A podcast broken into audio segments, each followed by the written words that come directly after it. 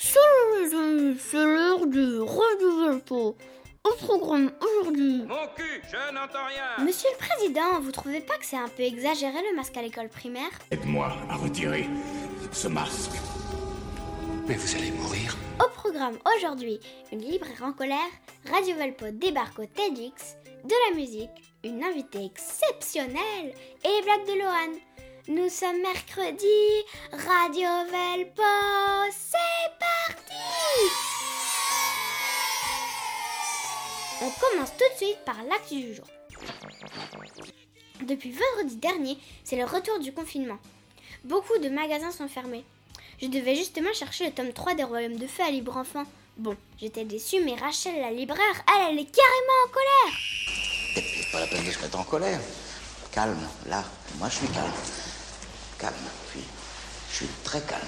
Bon, dis-nous Rachel, pourquoi les libraires sont en colère? Moi, ce que je comprends pas aujourd'hui, c'est pourquoi euh, les librairies ouvrent pas. Non pas que je considère qu'on est un commerce essentiel. hein. Moi, j'ai toute l'humilité. euh, je me dis que si aujourd'hui on est dans une situation compliquée, euh, il faut fermer euh, les commerces, ok, pas de problème, je suis une bonne citoyenne. euh. Sauf qu'aujourd'hui, euh, tout peut ouvrir dans cette deuxième phase de confinement, euh, que ce soit des magasins de tissus, que ce soit, là j'ai vu par exemple rue Nationale à Tours, euh, des magasins de thé qui étaient ouverts. Un thé glacé Non merci. Donc moi je veux bien, mais dans ces cas-là, pourquoi pas le livre? Je suis un peu fatiguée de tout ça, je suis un peu abasourdie, un peu blasée et puis un peu en colère à la fois. Je sais.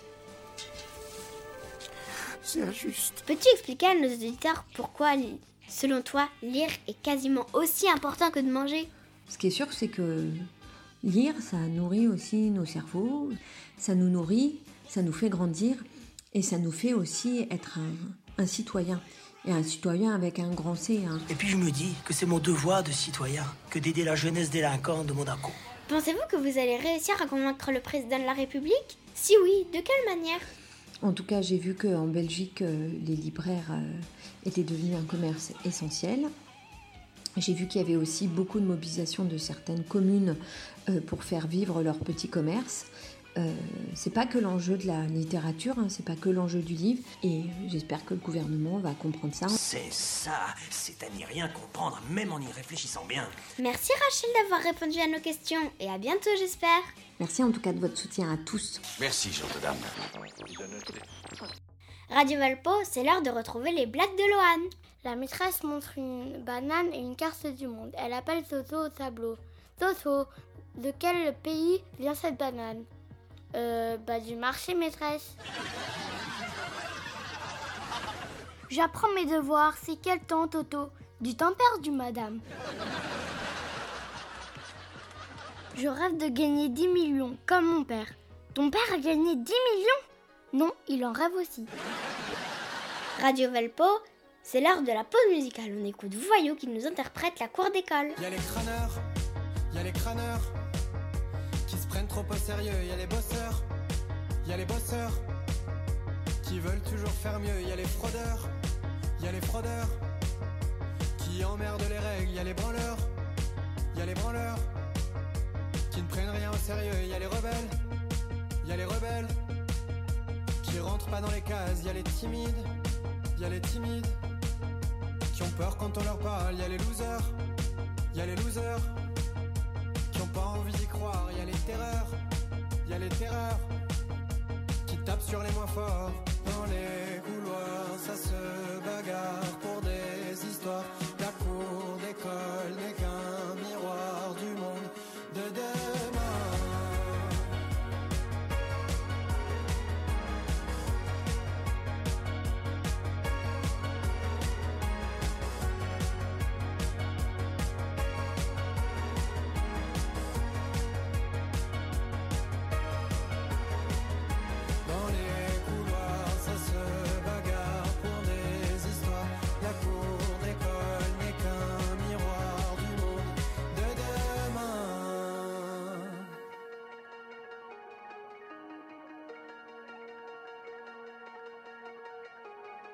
Y a des malins, des astucieux, des idiots, des affreux. Y a des gamins qui ont dans les yeux leur vie écrite pour eux. Y a des gosses riches et d'autres moins riches, des beaux et des moins beaux, torse heureux et puis des tristes.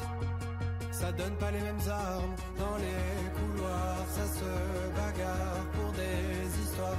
La cour d'école n'est qu'un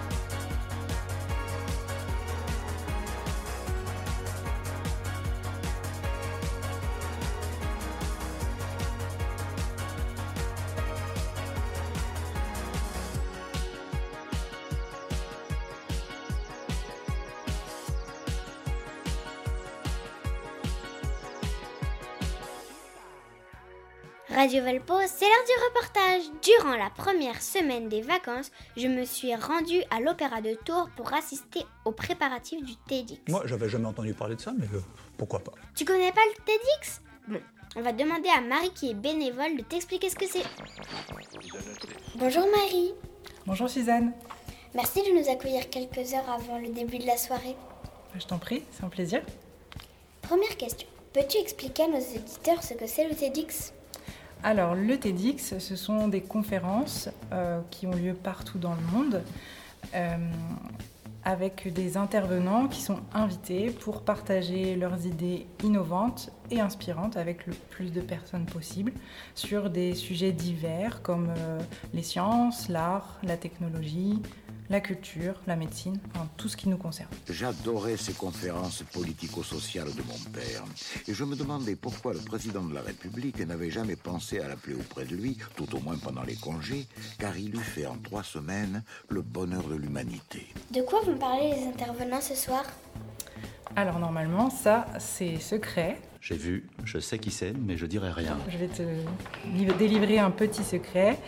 Euh, par exemple, il y a Aziza Akmouche qui va nous parler euh, de l'urbanisme. Il y a aussi Julia Moury qui va nous parler des personnes âgées. Et euh, Emmanuel Lallemand qui va nous parler de la fête. Et en ces temps-ci, c'est sympa de parler de la fête. On va passer une bonne soirée, monsieur Pignon. Une très bonne soirée.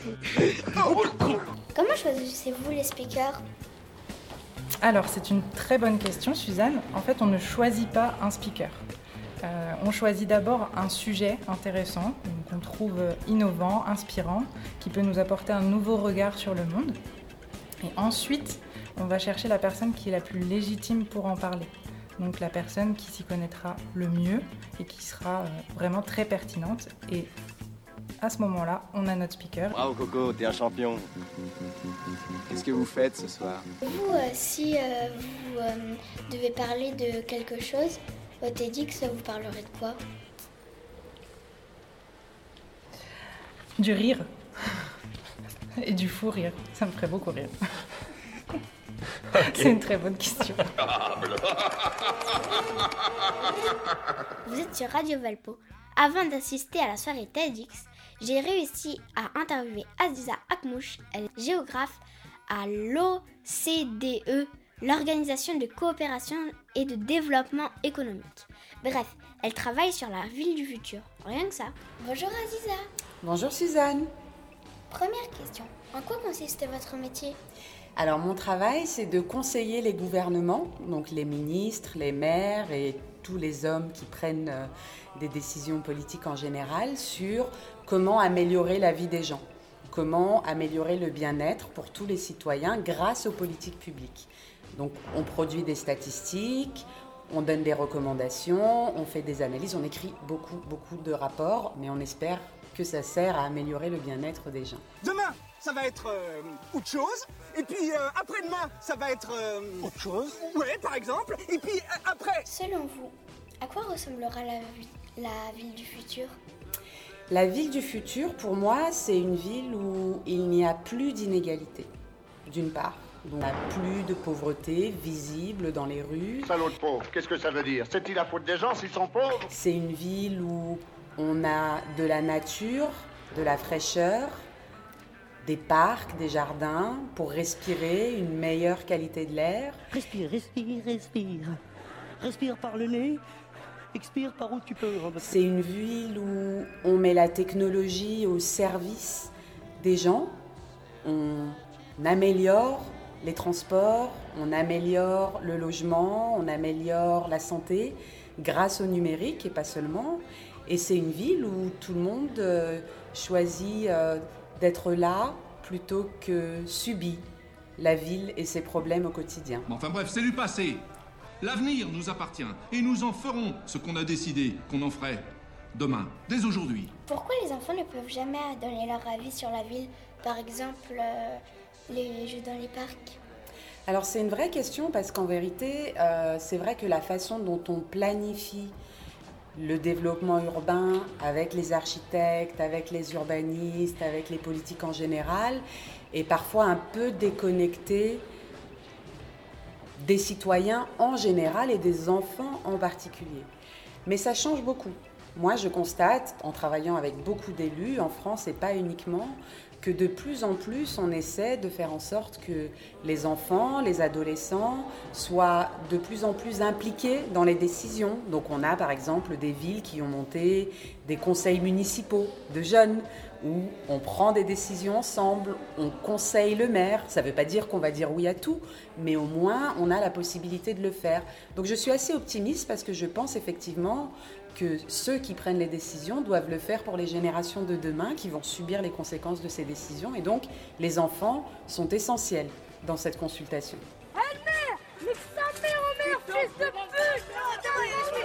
Dernière question. Sur Radio Valpo, ce sont les enfants qui ont la parole. Imaginez que vous aviez encore 8 ans. De quoi auriez-vous voulu parler dans notre émission? Je crois qu'à 8 ans, euh, ce qui, moi, m'intéressait beaucoup, c'est vraiment la question de l'inclusion et de l'égalité. Euh, moi, j'ai grandi euh, dans une banlieue euh, un peu excentrée de Paris, dans des quartiers un peu autosuffisants, autonomes. J'ai pas toujours vraiment vu ce que c'était que la ville et les opportunités qu'elle fournit.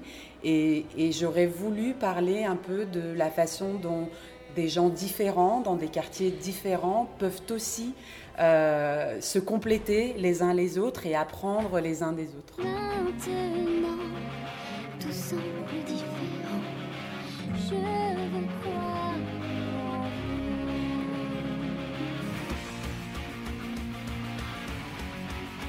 Radio Valpo, c'est fini pour aujourd'hui. À mercredi les petits reconfits